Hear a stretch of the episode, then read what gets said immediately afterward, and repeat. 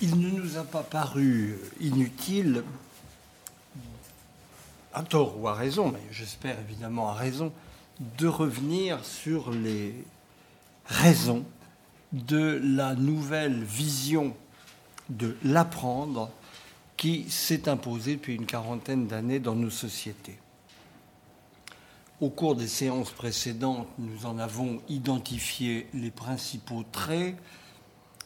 Nous en avons en particulier situé les racines intellectuelles. Elles se trouvent incontestablement dans le paradigme évolutionniste dont on mesure une fois de plus à quel point celui-ci représente l'un des plus grands événements intellectuels du XIXe siècle et l'un des plus influents dans le long terme. Il a introduit un véritable bouleversement dans l'idée de l'homme et de l'humanité dont nous continuons de voir se déployer les conséquences cela en particulier au travers de l'introduction de l'hominisation dans l'idée de l'homme, pour le dire d'une manière concentrée.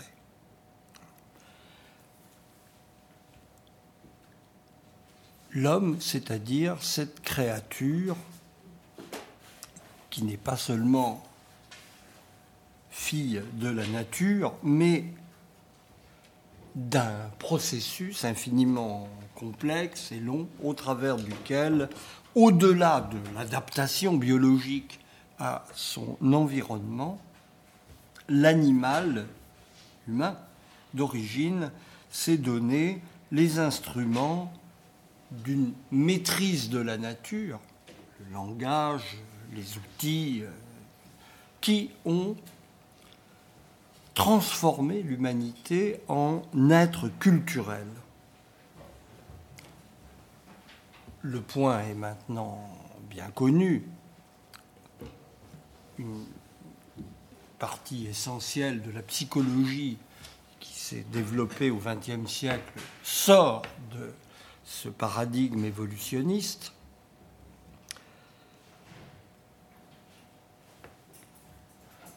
il a changé de manière directe et facile à comprendre notre regard sur l'enfant et sur ce phénomène qu'est le développement de l'enfant. Le phénomène, on le connaissait, on l'avait observé depuis toujours. Mais il a pris en fonction du modèle évolutionniste, du paradigme évolutionniste, un statut complètement nouveau en obligeant à penser que ce développement de l'enfant, répété en quelque manière, tout étant dans la question de la manière, ce qui s'était joué sur le long cours de l'évolution humaine et du processus d'hominisation. Autrement dit, l'évolution n'est pas simplement quelque chose qui est derrière nous, comme ce dont nous sommes issus, il est quelque chose qui nous habite toujours au travers de la réitération problématique de l'évolution que représente le développement de l'enfant sous l'aspect en particulier de ses facultés intellectuelles. Pareille reconsidération ne pouvait pas rester sans conséquence pour l'éducation. Les conséquences pédagogiques de ce nouveau modèle de représentation de l'humain constitué autour de l'hominisation a amené une série de nouvelles représentations de ce qu'éducation veut dire. Elle ne peut être simplement la simple, elle ne peut être simplement l'adaptation à un monde humain déjà là. elle est chargée d'un enjeu qui va beaucoup plus loin, de l'advenu du petit humain à l'humanité par une certaine récapitulation de ce qui s'est passé durant le processus évolutif qui a fabriqué l'humanité telle que nous la connaissons. Nous avons dégagé ce fil évolutionniste dans les représentations de l'éducation qui a transformé conception euh, de la pédagogie, nous l'avons suivi de Spencer à Piaget, puis à Dewey. C'est par ce canal, du point de vue, encore une fois, du modèle intellectuel, que s'est trouvé mise au centre la construction des, de ces savoirs par l'élève. L'origine évolutionniste de cette idée ne fait pas de doute et c'est à cette racine qu'il faut la rapporter si on veut en mesurer la légitimité intellectuelle. Cette idée ne tombe pas du ciel, elle vient droit de cette reconsidération de l'hominisation et de sa répétition d'une certaine manière dans les processus d'apprentissage euh, par lequel l'enfant advient à la pleine humanité. Est-ce à dire, une fois qu'on a identifié cette racine, que nous avons affaire à un simple processus linéaire par lequel un paradigme scientifique, le paradigme évolutionniste, finit par dérouler l'ensemble de ses conséquences dans le temps, sur un siècle, par une lente accumulation qui finit par rendre son modèle irrésistible avons-nous affaire à un pur événement intellectuel aux conséquences euh, à long terme d'une découverte scientifique et des inductions de pensée qu'elle amène relativement au statut de l'enfant et au rôle de l'éducation. Je ne le crois pas. Ces idées longtemps formulé dans une relative marginalité intellectuelle par des pionniers, comme on dit euh, aujourd'hui, qui défendent des conceptions qui restent à l'usage savant, ces idées ont fini par l'emporter pour des raisons qui ne doivent pas grand-chose à la scène intellectuelle, mais en fonction d'un autre facteur qui est un facteur d'ordre social. Ce facteur, c'est l'avènement, qui n'a pas grand-chose à voir avec la théorie de l'évolution, d'un individualisme d'un genre nouveau qui fait irruption dans les années 1970. Alors là, le phénomène est bien documenté. Et un individualisme qui a changé les perspectives sur ce que éducation, enseignement, apprendre peuvent vouloir dire. En fonction, bien plus profondément encore, d'une nouvelle manière de concevoir ce que veut dire devenir humain et exprimer son humanité. C'est ce facteur social qui s'est emparé en quelque sorte du stock d'idées savantes que le paradigme évolutionniste avait suscité hein, en matière de développement psychologique pour le rendre tout puissant, pour en faire une sorte de présupposé général commandant le champ éducatif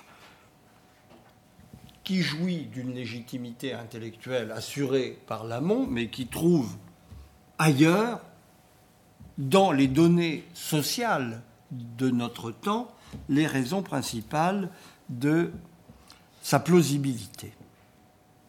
en fait, je crois qu'il ne faut pas s'y tromper, en identifiant l'origine intellectuelle de ces idées, euh, nous faisons un travail tout à fait indispensable, mais nous ne saisissons qu'une traduction, qu'un vêtement extérieur qui ne rend pas compte de ce qui est aujourd'hui investi dans cet ensemble de représentations. Au demeurant, il est très frappant de constater la large inconscience où euh, la racine évolutionniste de ces visions de l'éducation euh, est reléguée. le grand succès de ces idées coïncident avec la quasi-disparition de la scène intellectuelle de cette discipline qui a joui d'un grand prestige il n'y a pas si longtemps, qui était la psychologie de l'enfant. La psychologie de l'enfant ne pèse plus rien, on peut le dire, dans les approches éducatives d'aujourd'hui qui vont chercher ailleurs leurs racines, même si, toujours, encore une fois, l'effet de légitimité dû au paradigme évolutionniste continue bien sûr de jouer. Une chose est l'origine de ces idées, autre chose est leur accréditation sociale. Autre chose est leur transformation en vision, en perspective, en modèle de cette représentation nouvelle de ce que veut dire apprendre. Il s'ensuit d'ailleurs une conséquence pratique considérable. Nous pouvons discuter à perpétuité la validité intellectuelle de ce modèle. Toutes les critiques qu'on pourra lui faire ne sont d'aucun poids relativement aux raisons qui assurent son rayonnement. Donc, c'est très bien éventuellement de mener une critique systématique de cet ensemble d'idées, mais il ne faut pas se tromper sur le rôle que cette critique pourra jouer. Elle est sans prise aucune sur les raisons véritables qui font que ce modèle s'est installé et prévaut dans les conceptions pédagogiques spontanées d'aujourd'hui. Nous avons affaire, hein, si nous voulons avoir quelques prises sur ce qui se passe dans ce domaine, il faut remonter à ce qui alimente le pensable et le croyable de ce nouveau modèle, de cette perspective sur l'éducation, l'enseignement et l'apprendre. Nous avons affaire, en la circonstance, à ce qu'on peut proprement appeler, on verra pourquoi, un schème intellectuel dicté par une certaine représentation de l'individu et de l'advenu de l'individu à l'humanité. Un schème qui travaille avec les matériaux intellectuels qui lui sont fournis par le paradigme évolutionniste, mais d'une manière tout à fait relâchée. La cohérence doctrinale ici euh, n'est pas l'objectif. l'emploi des matériaux évolutionnistes par ce schème intellectuel en fait un mythe au sens exact du terme. Un récit d'origine supposé rendre compte de ce que signifie apprendre, des enjeux qui s'attachent à cette opération, ces enjeux sont très importants, un récit d'origine exprimant une contrainte de pensée. On ne peut penser que comme ça, compte tenu des prémices qui sont les nôtres. Nous ne pouvons concevoir autrement ce que veut dire apprendre et devenir humain en apprenant. Car encore une fois, il faut bien se souvenir que c'est l'enjeu de l'éducation dans une perspective évolutionniste. Si hominisation il y a eu, si développement il y a chez l'enfant, l'enjeu de ce développement ne peut être qu'une hominisation réitérée à l'échelle individuelle. Hein. L'ontogenèse, répète, la philogenèse, c'est une des perspectives de pensée les plus fortes, les plus prégnantes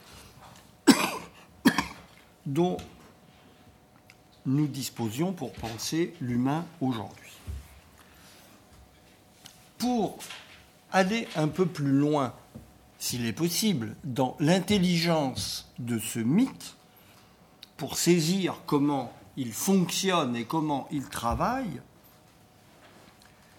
je m'appuierai sur un livre d'un auteur que nous avons déjà rencontré, Kieran Egan.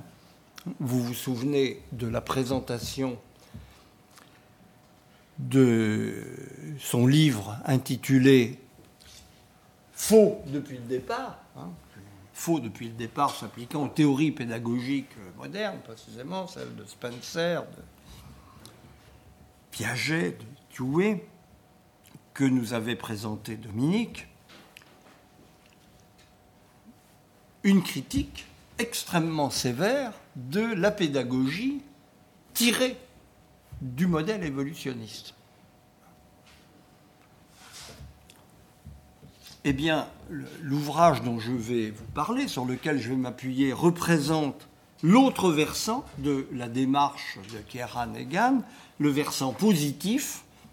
Il présente ses propositions en matière de curriculum, comme on dit dans jargon éducatif anglo-américain, américain surtout.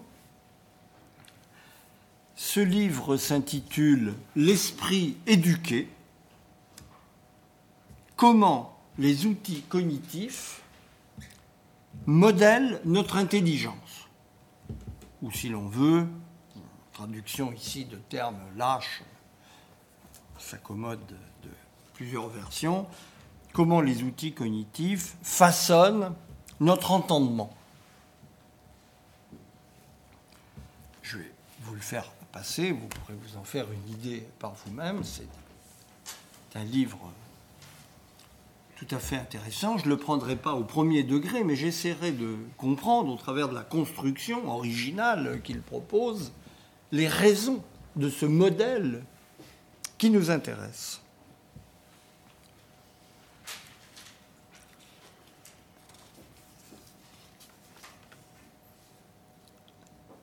Que pourrait être la conception d'un processus pédagogique efficace parce que adapté à la vérité du développement enfantin. Voilà la question à laquelle ce livre s'efforce de répondre d'une manière systématique.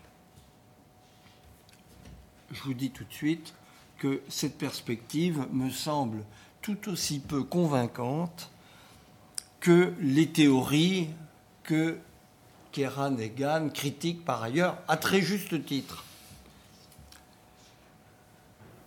Mais c'est justement cela qui rend son livre éminemment significatif.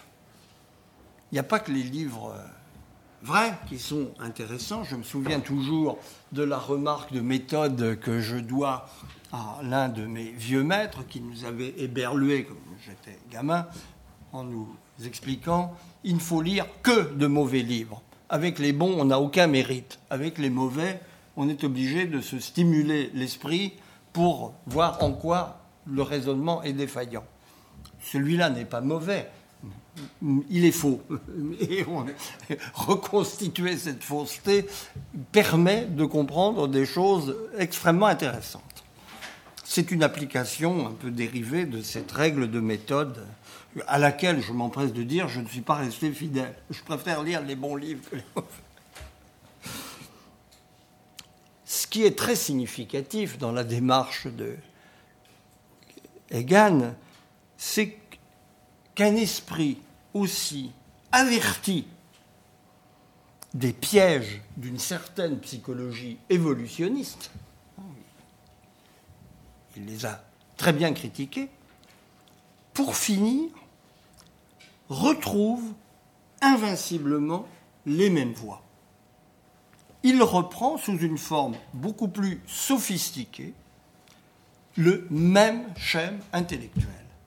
C'est là où l'on voit qu'il y a de fortes raisons d'épouser ce schème et de suivre ses leçons. C'est justement ce qui nous permet de mesurer les contraintes de pensée auxquelles nous avons affaire dans ce qu'elles ont d'irrésistible d'une certaine manière. Il est extraordinairement difficile d'y échapper dès lors qu'on se situe dans un certain espace intellectuel. Cette perspective alternative que développe Egan dans son livre est celle d'une récapitulation culturelle. Tout est là. L'éducation devrait être conçu, je le cite, comme un processus par lequel l'individu récapitule les modes de compréhension successivement développés dans l'histoire de la culture. Cet accent sur la culture est ce qui différencie l'approche d'Egan de l'approche des auteurs qu'il critique par ailleurs la, trilogie des saints fondateurs la pédagogie évolutionniste, hein, Spencer, Piaget et. Ce qu'il critique chez ces auteurs, c'est le naturalisme de leur vision de l'évolution humaine en même temps que leur vision d'une expérience humaine commandée soit par un rapport brut à la nature, Piaget, soit par une expérience brute de la vie sociale, Dewey.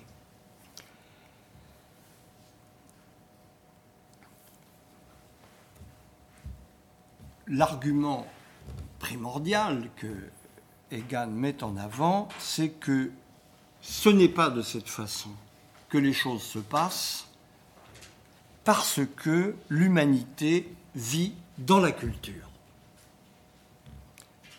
et que l'intelligence humaine fonctionne, travaille avec des instruments qui ne viennent pas directement de l'expérience empirique ce qu'il appelle justement des outils cognitifs. Ici, Kieran Egan s'inscrit délibérément dans l'héritage du psychologue russe Vygotsky hein, et de la critique des critiques que Vygotsky a formulées à l'endroit de Piaget. Nous reviendrons dans les séances qui viennent sur ce débat fondamental et, très éclairant pour euh, notre affaire. Dans la ligne de Vygotsky, Egan insiste sur l'importance du langage dans le façonnement de l'intelligence humaine. La médiation des signes et ce qui organise le processus d'apprentissage.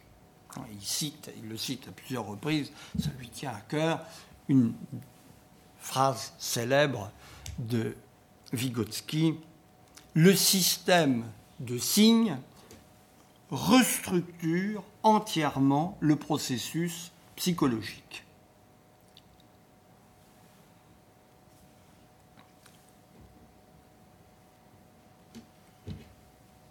plus largement, au-delà du système de signes, l'accent est porté dans cette perspective sur les outils cognitifs élaborés à partir de l'usage des signes dans le développement de la culture. Autrement dit, Egan a un sens aigu de la spécificité de la culture comme milieu humain par rapport au développement évolutionnaire, disons, hein, naturel ou biologique.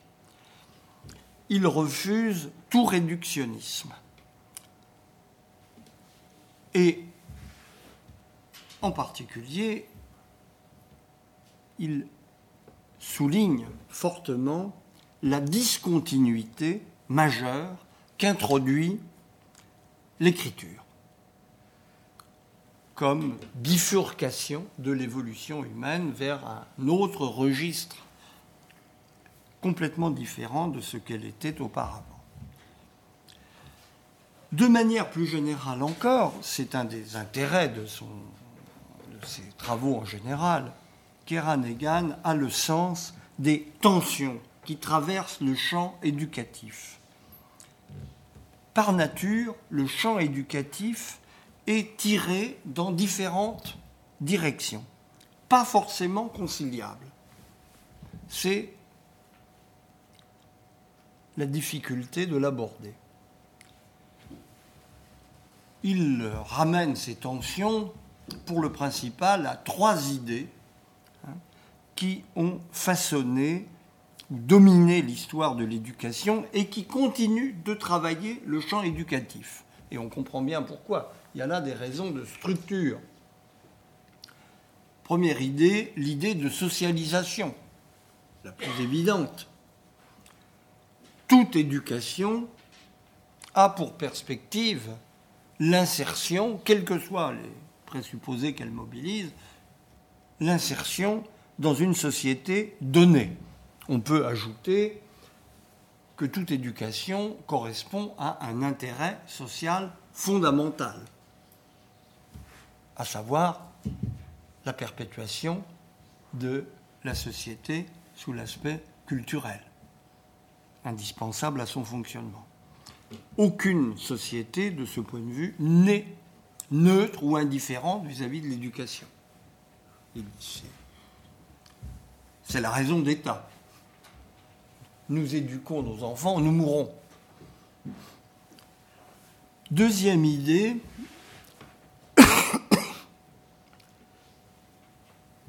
l'idée d'accès à la vérité par l'intermédiaire des savoirs.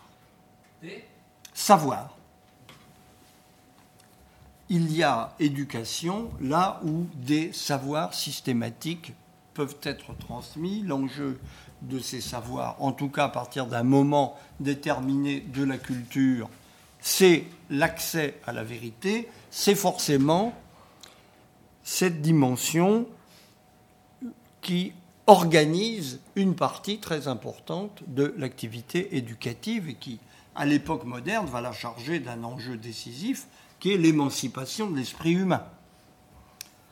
Troisièmement, enfin, l'idée de développement des potentialités individuelles. Une idée moderne, en fait, qu'on peut effectivement dater historiquement de Rousseau.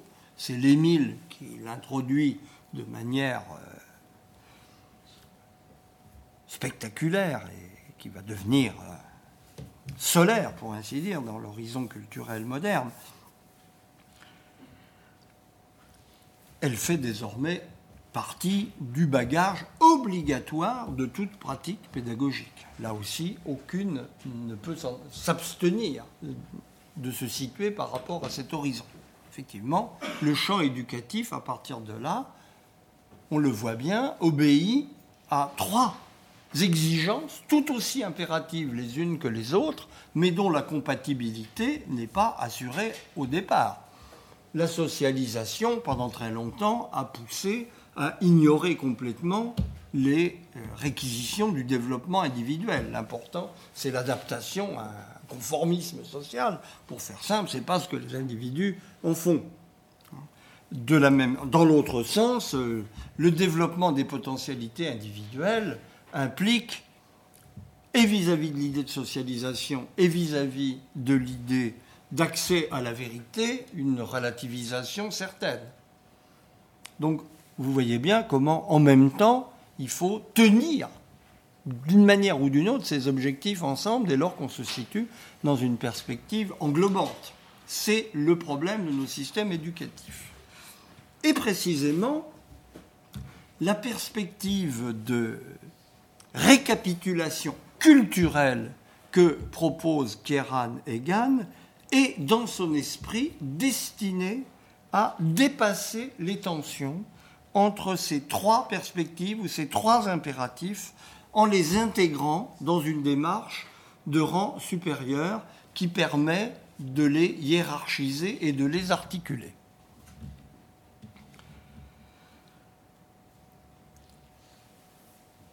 Cette récapitulation culturelle passe par l'identification de, des modes successifs d'intelligence ou des formes d'intelligence, ou encore on pourrait dire des styles de compréhension, hein, successivement suivis par euh, l'expérience culturelle humaine. Ces modes de compréhension ou ces formes d'intelligence, dans la présentation qu'en donne Egan, sont au nombre de cinq. Les deux premières relèvent de l'évolution, au sens biologique ou naturel du terme. C'est lui qui le dit. Je ne fais que l'exposer. Ce qu'il appelle le mode somatique et le mode mythique. Les trois suivants relèvent, eux, clairement du développement culturel. Il les appelle le mode romantique, le mode philosophique et le mode ironique. C'est pas très habituel comme construction, mais c'est intéressant à considérer. Je vais dire donc quelques mots euh, euh, rapidement hein, sur ces modes supposément successifs, mais bien entendu qui, s'ajoutent les uns aux autres sans se chasser. Quand on en a acquis l'un, on ne bascule pas dans un autre en oubliant le premier. Ils s'ajoutent, ils se complètent. Mode somatique, donc pour commencer, il, il renvoie sous cette expression au fondement corporel de l'identité individuelle et de la capacité représentationnelle. Ici, euh, Egan s'appuie sur les travaux et sur un livre en particulier d'un psychologue euh, extrêmement connu en Amérique du Nord qui s'appelle Merlin Donald, hein, qui a écrit un best-seller qui s'intitulait Les origines de l'esprit moderne on a affaire là à tout un continent de réflexion qui ne passe absolument pas sur le continent européen et en particulier en France. Hein.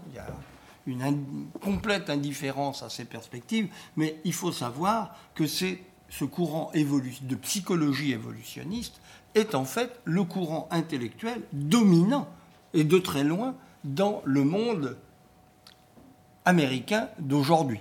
Hein.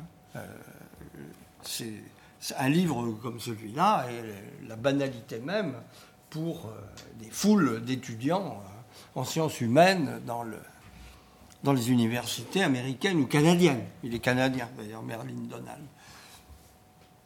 Il, il, y a là une sorte de décalage d'ailleurs euh, très frappant entre la scène intellectuelle locale et ce qui se passe à une échelle globale. Je me contente de signaler le point. Et Merlin Donald, en particulier, euh, c'est une psychologie évolutionniste, comme beaucoup de ses confrères, extrêmement inspirée par la philosophie analytique. Et Merlin Donald doit une partie de son écho au fait d'avoir euh, réinterprété un phénomène indiscutable de la psychologie de l'enfant qui est la capacité d'imitation, hein, sur laquelle on a construit toute une série de théories. Et ce que lui souligne en parlant de stade mimétique de l'intelligence, c'est que la spécificité du petit humain, c'est qu'il introduit des représentations dans son imitation. En quoi, effectivement, l'imitation est un processus intentionnel, représentationnel, tout à fait spécifiquement humain. C'est ce qui le distingue de ce que, par ailleurs, des petits animaux sont tout à fait capables de faire. Les limitations chez les bébés et chez les petits-enfants ne se limitent pas à simplement des replications d'événements ou de comportements, mais à une élaboration intentionnelle de représentation de ce qu'il s'agit d'imiter en faisant du comportement imitatif un équivalent représentationnel de ce qui est imité. On est donc dans un, espace singulier, c'est largement ce que Egan reprend à son compte. En parlant donc d'un mode somatique de l'intelligence où les processus corporels donnent naissance à un espace de représentation. On passe de là au mode mythique. Là aussi, euh, euh, ce ne sont pas des idées extraordinairement originales, c'est la reprise et l'orchestration d'un thème euh, classique qui remonte aux études sur la mythologie du XIXe siècle, le mythe, la mythologie, ne serait que l'effet induit du langage sur les représentations. Le langage suggère l'existence d'entités, d'événements imaginaires qui témoignent de la puissance de l'intelligence et en même temps conspire à son développement. Alors, ce mode mythique d'intelligence, l'outil cognitif par excellence du mode somatique, c'est l'imitation. Les outils cognitifs du mode mythique, ils ont été bien répertoriés, alors là par euh, beaucoup d'études. Euh, et, Egan en fait une synthèse tout à fait éclectique. Les oppositions binaires, chères à Lévi-Strauss, hein, le haut, le bas, le cru, le cuit, euh, le ciel, la terre, le masculin, le féminin, la pensée mythique pense par couple d'opposition. Elle structure l'univers par un découpage en termes opposés et complémentaires. Mais on peut ajouter à ça le rôle alors là qui ne vient pas du tout du structuralisme, de la métaphore comme outil de pensée et d'une manière plus générale le récit, les histoires dont les enfants raffolent, la chose est bien connue, mais qui représentent en fait une véritable structure de pensée avec l'intrigue, le développement et le dénouement qui sont l'exigence de tout récit, de toute histoire digne de ce nom. Hein. C'est pas simplement relater ce qui se passe, c'est relater une unité de sens dramatique qui conduit vers une issue. C'est ça, en cela qu'on a affaire vraiment à un outil cognitif.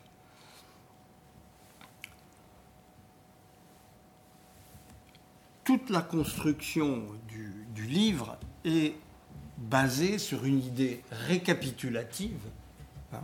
Tout commence en Grèce et la modernité ne fait que répéter ce qui s'est passé en Grèce à une échelle plus large. Donc, le mode mythique d'intelligence, on en a la trace au travers du moment des mythes, hein, proprement dit, et de leurs traces lointaines jusque dans l'Iliade et l'Odyssée.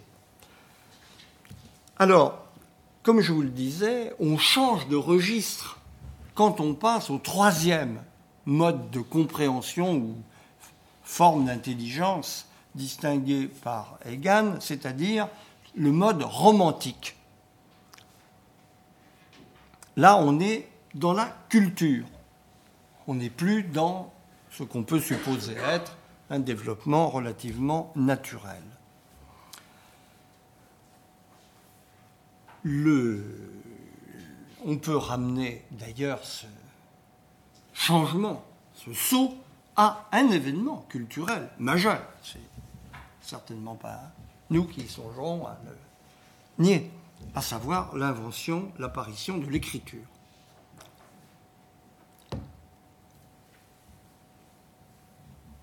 Du point de vue de l'histoire grecque, hein, puisqu'il s'agit de suivre un développement culturel dont le prototype est l'histoire culturelle grecque, du point de vue grec, le mode romantique, ce n'est pas une manière habituelle d'associer le nom à ce mode romantique, mais c'est comme ça, c'est Hérodote. Pourquoi Hérodote et pourquoi romantique? Parce que Hérodote adore les histoires abracadabrantes, les histoires extrêmes il s'intéresse aux limites de l'expérience humaine, aux bizarres, aux mystérieux, aux choses inexplicables, toutes choses qui sont précisément pour euh, Egan, qui participent d'une forme tout à fait spécifique d'intelligence, qui se centre pour sa figure majeure sur le héros. Le héros, c'est-à-dire celui dont précisément, grâce à l'écriture, il est possible de se remémorer les exploits. Le héros, la personnalité au travers de laquelle les qualités transcendantes ou suréminentes de l'espèce humaine trouvent à s'exprimer. Il euh, s'agira donc de prévoir pour les enfants qui entrent dans la culture écrite un curriculum basé sur ce besoin d'explorer les confins de l'expérience humaine et les formes extrêmes de la réalité, les catastrophes, les événements prodigieux, ou, dans l'ordre humain, les héros. je vous cite une phrase tout à fait typique, il s'agit d'associer chaque objet de connaissance à une héroïsation. Tout ce que nous savons peut être appris à travers la vie de ces inventeurs, de ces découvreurs ou de ces premiers utilisateurs.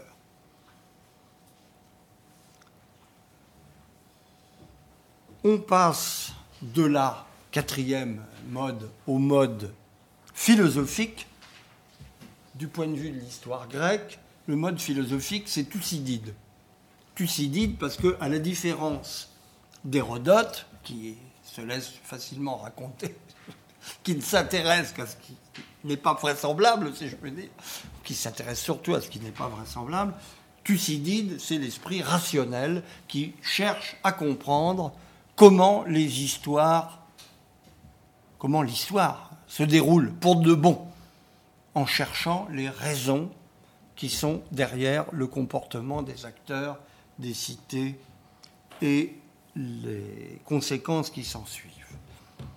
Du point de vue Thucydide, et bien sûr aussi les présocratiques, les physiciens, comme on les appelle dans l'Antiquité, les gens qui cherchent à comprendre la nécessité immanente des processus naturels les théoriciens, comme on va dire un peu plus tard. Du point de vue de la culture moderne, la, grande répétition de l'avènement de ce mode de pensée philosophique, c'est l'avènement à peu près conjoint de l'imprimerie d'un côté et de la science moderne de l'autre. La science moderne qui va précisément permettre de divulguer en grand les découvertes de la science moderne.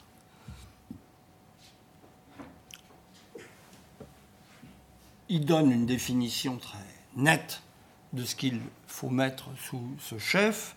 Hein.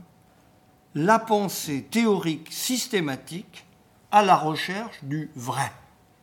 À la recherche du vrai lorsqu'elle atteint la preuve expérimentale et la dialectique avec les résultats de l'expérience qui permettent de jauger de la validité de ces résultats. Du point de vue des outils cognitifs mobilisés dans ce mode de pensée, ou ce mode philosophique de compréhension, comme il dit, évidemment,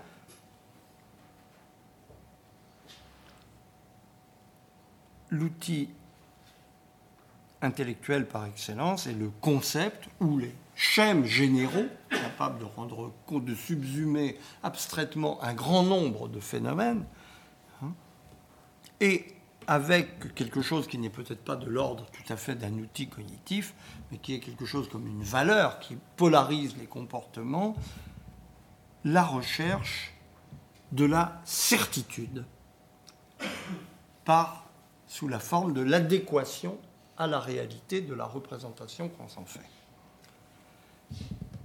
C'est là où, justement, euh, prend tout son intérêt l'introduction du cinquième et dernier mode de compréhension, le mode que Egan appelle ironique. Du point de vue de la culture grecque, la grande figure paradigmatique, c'est bien entendu Socrate. Ce qui caractérise l'ironie, dit-il, c'est, je le cite, un haut degré de réflexivité vis-à-vis de notre propre pensée et une sensibilité aiguisée vis-à-vis de la nature limitée et fruste des ressources intellectuelles que nous pouvons déployer en essayant de faire sens du monde. C'est en ce sens-là que le stade ironique couronne le développement de l'intelligence humaine, de l'intelligence culturelle, par la conscience de ses limites et la conscience des outils particuliers, des outils tout à fait spécifiques qui sont les siens. Qui sont les siens. conscience des limites qui a un double effet, elle incite à les développer. Il s'agit d'outrepasser en permanence ces limites, qui sont celles des représentations que nous pouvons nous faire des réalités du monde, en même temps que ces limites nous permettent de mesurer ce que nous devons à notre nature d'animaux évolués. Ce pourquoi, d'ailleurs, euh, Egan traite du mode ironique avec le mode somatique. En quelque sorte, la boucle se boucle. Hein, le, phénomène de représentation qui émerge avec la conscience corporelle particulière de l'humanité se parachève dans la conscience de la nature singulière de la source même de nos représentations, dans la représentation de la représentation. Voilà. Je ne m'étends pas sur les applications pédagogiques que Egan tire de cette reconstitution au niveau du curriculum. En fait, à bien y regarder, en analysant de près ce qu'il dit, ces propositions sont moins révolutionnaires qu'on ne pourrait l'attendre sur le vu de cette proposition générale. En fait, il propose une série d'adjonctions aux voies traditionnelles de la pédagogie, beaucoup plus qu'une refonte complète des voies de l'enseignement. J'en prends un exemple, pas sur n'importe quel terrain, celui précisément qui fait le plus difficulté pour ce genre de perspective, le terrain des mathématiques. Très peu présente dans l'ouvrage et dès qu'on y réfléchit un peu, et pour cause. Je, je le cite. Il faut insérer les compétences et les compétences mathématiques et les algorithmes dans un contexte historique et humain. saisir les buts humains pour lesquels différentes formes de mathématiques ont été développées et d'identifier, pour autant qu'on le sache, qui a inventé ou découvert chaque algorithme, théorème, technique ou avancé dans l'intelligence mathématique. Le curriculum devrait être riche en figures historiques, particulièrement les Égyptiens, les Grecs, les Arabes et les Juifs auxquels nous devons tant.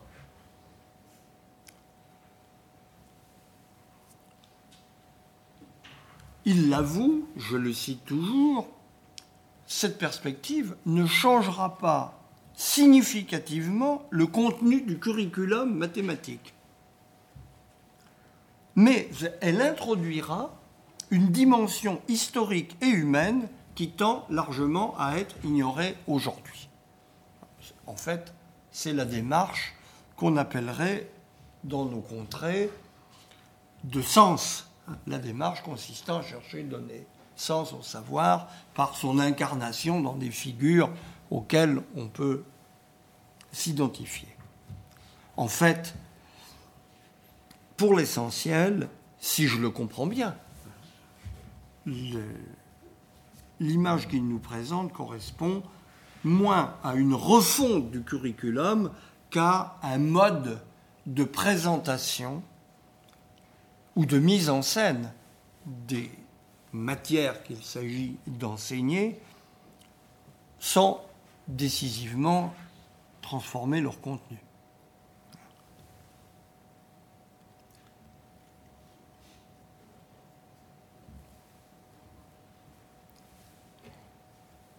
Il faut souligner ce qui fait la force de la proposition de Egan par rapport à l'idée banale d'aujourd'hui de construction des savoirs par l'élève. Cette euh,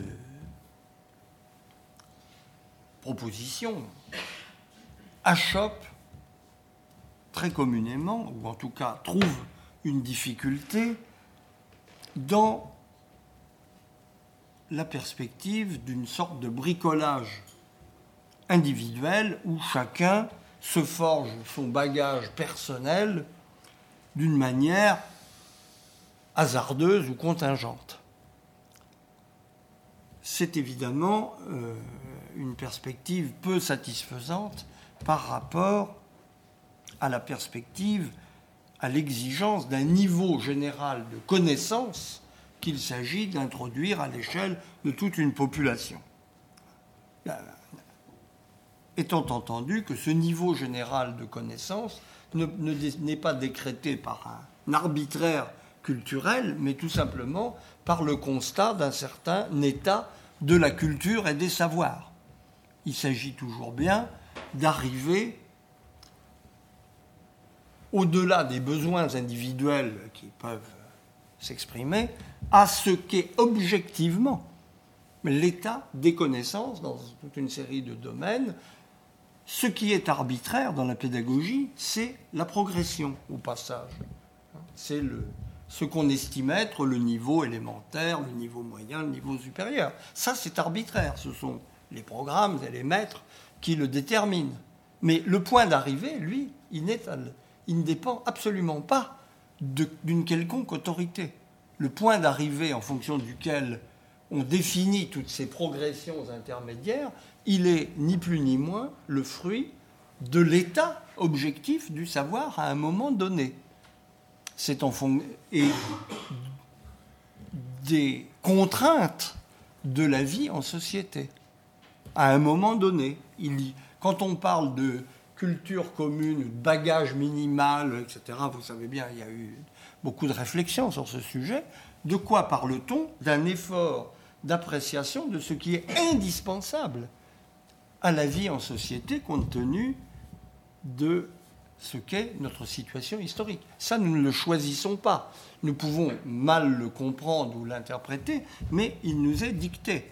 Évidemment, la perspective de construction des savoirs trouve là sa limite, C'est très bien de construire ces savoirs, à condition que les savoirs qu'on construit soient en gros ceux qui sont attendus à l'arrivée du processus éducatif. Il y a une tension inexorable entre le point d'arrivée et le mode pour y parvenir.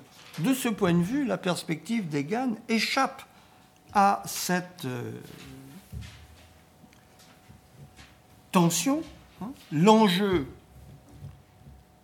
de l'éducation, dans la perspective qu'il développe très clairement, ce n'est pas le chacun pour soi, c'est l'accès à ce qui est valable pour tous.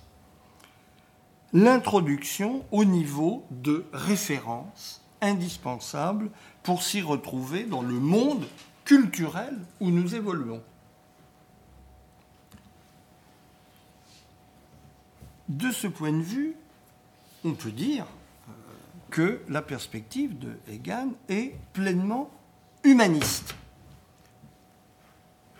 d'une manière qui ressemble peu à ce qu'on mettait traditionnellement dans les humanités, mais qui en retrouve le sens essentiel, il s'agit de faire retraverser aux individus la culture humaine dans son inspiration fondamentale. L'enjeu est de mettre chacun à la hauteur des accomplissements humains dans l'ordre de la culture ou du moins de le mettre en relation avec ses accomplissements humains, même si on reste à un stade relativement élémentaire de leur compréhension.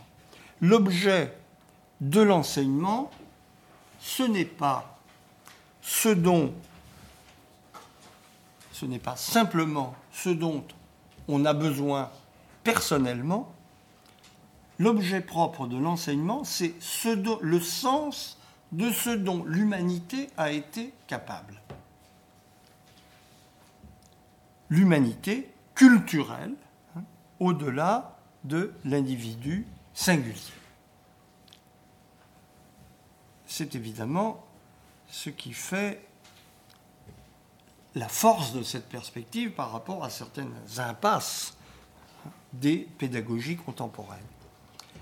Mais ce qui est significatif, c'est le chemin qu'il envisage pour atteindre ce but. Ce chemin ne peut être qu'une récapitulation, une reviviscence, une retraversée du parcours qui a été celui de nos ancêtres pour atteindre ce point d'aboutissement. Pourtant, Egan est très averti de la difficulté. Je le cite. L'évolution ne nous a pas équipés idéalement pour les tâches éducatives requises par des sociétés culturellement avancées. Il sait, très bien, j'y ai insisté, que le développement de la culture est d'une autre nature que l'évolution, et néanmoins, c'est toujours selon le schéma évolutionniste de la récapitulation, et c'est seulement selon ce schéma qu'il peut penser l'accès à la culture telle qu'elle existe. J'y vois le signe, c'est là où j'entre dans, je hasarde une interprétation de ce qui me paraît un symptôme en quelque sorte extrêmement parlant, hein, j'y vois le signe que le schéma évolutionniste n'est qu'un outil cognitif, comme il dirait, pour penser autre chose. Il est en l'occurrence de l'ordre d'un mythe destiné à traduire une contrainte de pensée d'un autre ordre.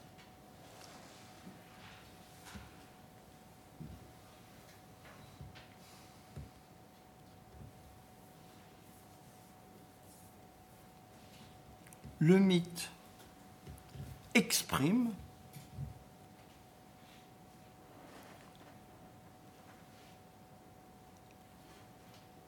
procède de ce fait qui est devenu impensable pour un individu devenu pleinement individu au sens social du terme, tel que nous le connaissons, et depuis très peu, quelques décennies.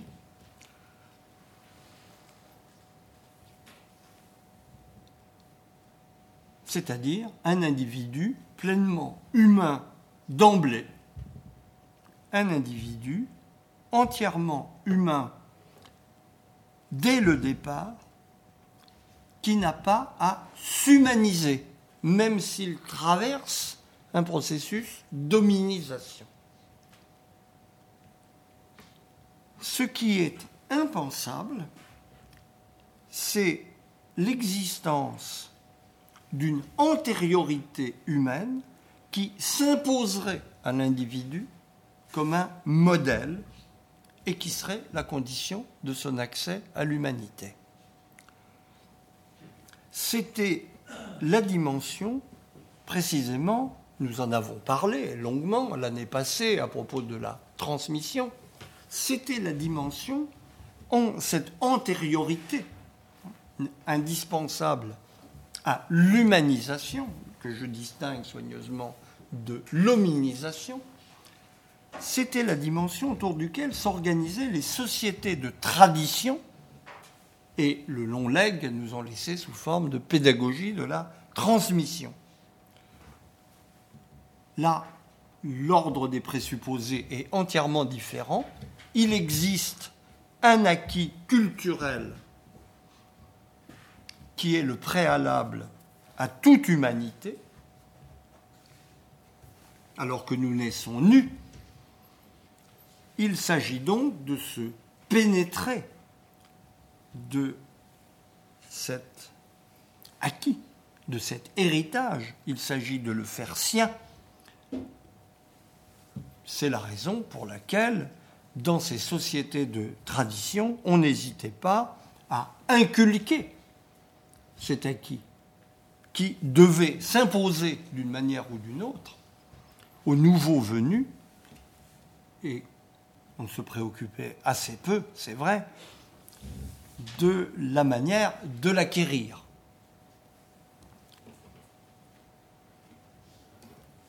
Cela parce que tout s'organisait en fonction de cette perspective selon laquelle le secret de l'humanité est dans ce bagage accumulé par nos ancêtres. Il s'agit de ne faire qu'un avec lui, il précède à ce point les individus qu'en quelque sorte, il se saisit d'eux. Ce ne sont pas eux qui se l'approprient, c'est lui qui, en quelque sorte, s'incorpore nécessairement à leur être au travers de la vie collective dans laquelle il baigne. C'est tout cet ensemble de présuppositions dont nous avons vu combien il a perduré dans notre histoire culturelle jusqu'à une date en fait tout à fait récente, en prenant des formes sans cesse modernisées, revisitées, réaménagées en fonction des données de la modernité, c'est l'ensemble de ces présupposés que le nouvel individualisme sous le signe duquel nous vivons nous a rendu purement et simplement impensables. D'abord, en vidant de sens l'autorité de cette culture telle que nous la trouvions il y a peu encore, toute faite. L'autorité de cette culture en tant que clé d'accès à l'humanité.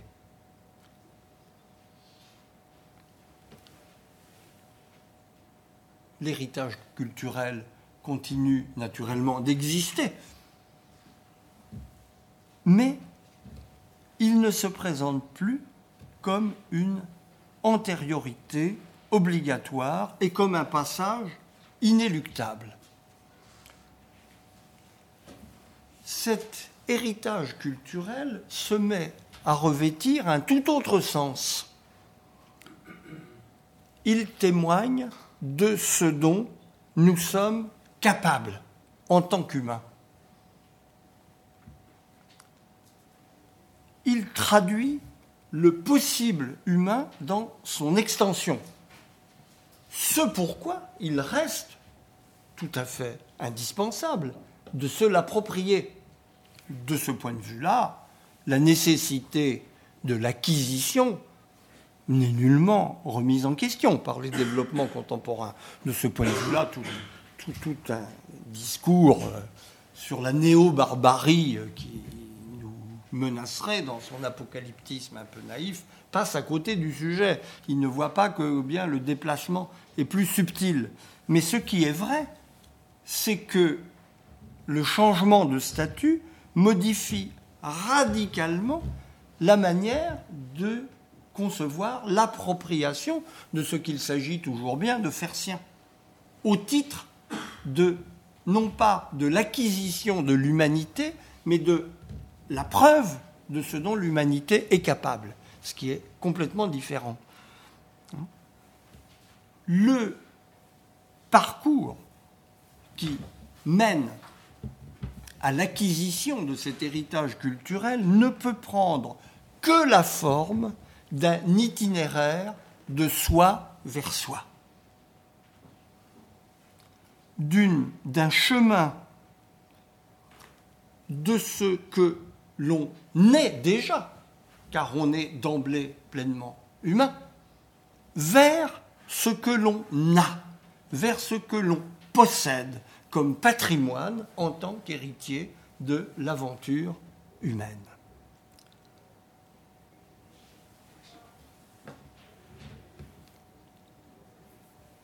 C'est ce domaine ancestral qu'il s'agit de recouvrer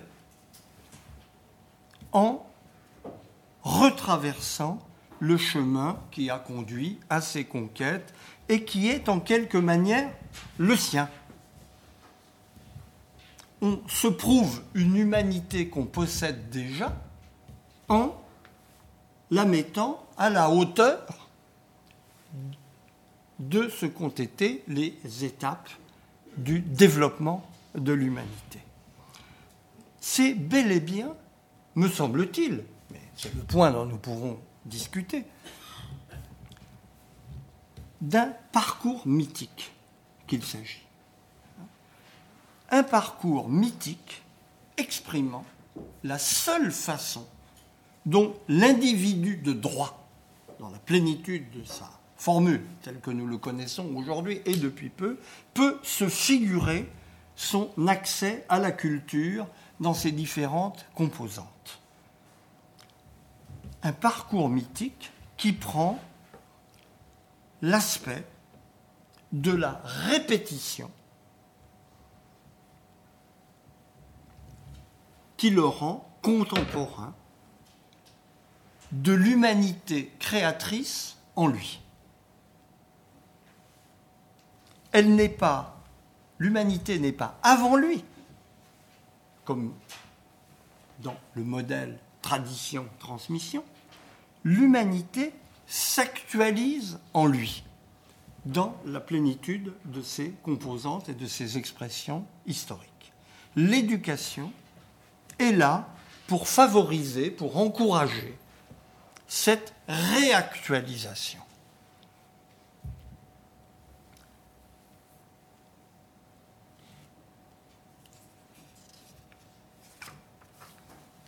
Il faut bien voir qu'est à l'œuvre ici un imaginaire social extrêmement puissant.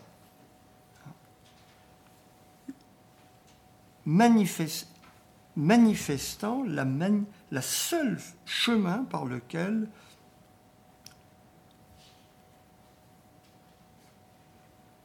l'accès au passé nous est possible. La redécouverte par devers nous, sous la forme de la répétition d'un chemin de ce dont l'humanité est capable.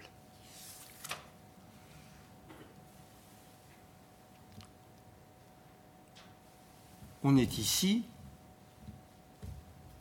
à milieu des conditions concrètes de l'enseignement, rien n'est plus remarquable d'ailleurs que de voir le, travail de, l'imaginaire social à l'intérieur d'une pratique très empirique qui consiste à enseigner à des enfants. Mais c'est ainsi que nous sommes devant la logique sociale des représentations que l'humanité se donne d'elle-même et de son accès à la culture en fonction de l'état social qui est devenu le sien, dominé, organisé par une idée bien déterminée de l'individu. C'est la raison pour laquelle, je vais conclure là-dessus rapidement, c'est la raison pour laquelle, en regard de cette logique de l'imaginaire social qui domine les représentations de l'enseignement, la méthode, la démarche efficace est moins de critiquer rationnellement ces reconstructions, d'en discuter la validité empirique, que de retrouver le plus concret des conditions effectives de l'accès à la culture. C'est ce que nous avons essayé de faire au cours des séances précédentes. Il faut revenir au plus basique de ce qui se joue pour de bon dans l'accès à la culture et du terrain sur lequel ça se passe. Pour reprendre la formule que j'avançais, le maniement des signes graphiques. Une expérience tout à fait spécifique à explorer pour elle-même. C'est très exactement ce qu'on met sous les dénominations traditionnelles qui paraissent bien ringardes, mais qui ont un sens profond, lire, écrire et compter. C'est tout bête, mais dès qu'on creuse le sens de chacune de ces notions, on voit qu'elle mérite une reconsidération en bonne et due forme. Elle nous emmène très loin, et elle nous emmène justement très loin de ces représentations imaginaires de la signification de l'éducation. L'univers des signes graphiques et les difficultés qu'il y a à accéder à son maniement, qu'il s'agisse de déchiffrer un texte, d'en construire un ou d'être en mesure de manier des nombres, calculer, autrement dit, mais au travers des nombres, c'est une capacité abstraite bien plus générale hein, que la capacité de calcul, qui est une propriété éminente de l'esprit humain qui s'exprime.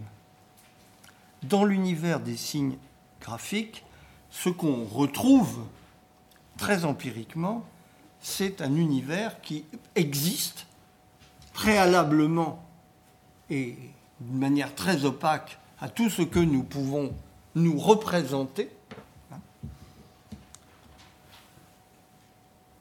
Il existe dans une consistance et une difficulté à le maîtriser qui sont tout l'enjeu de l'éducation, en fait, à ces différents niveaux. La difficulté évolue, elle change de nature, mais elle demeure. C'est à partir de là, je ne le développe pas, que nous pouvons justement redonner du sens à l'idée de transmission par rapport à celle d'apprendre. Car personne ne s'initie de lui-même et de son propre mouvement au maniement des signes graphiques. Pour construire ces savoirs, il faut préalablement avoir cette compétence-là.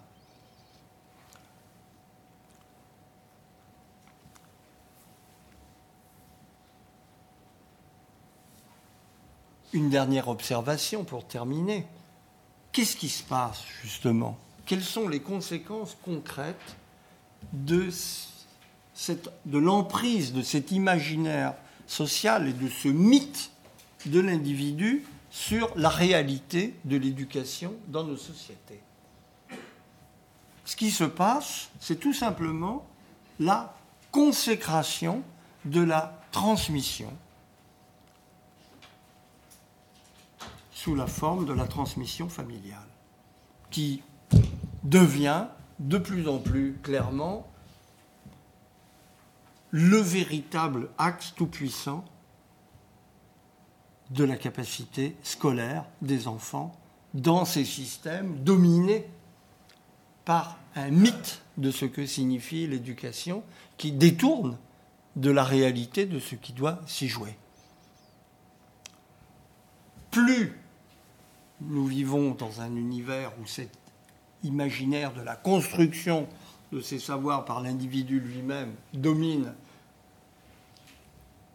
la démarche pédagogique, plus en pratique, ce que savent réellement les enfants dépend de ce que leur transmet leur famille.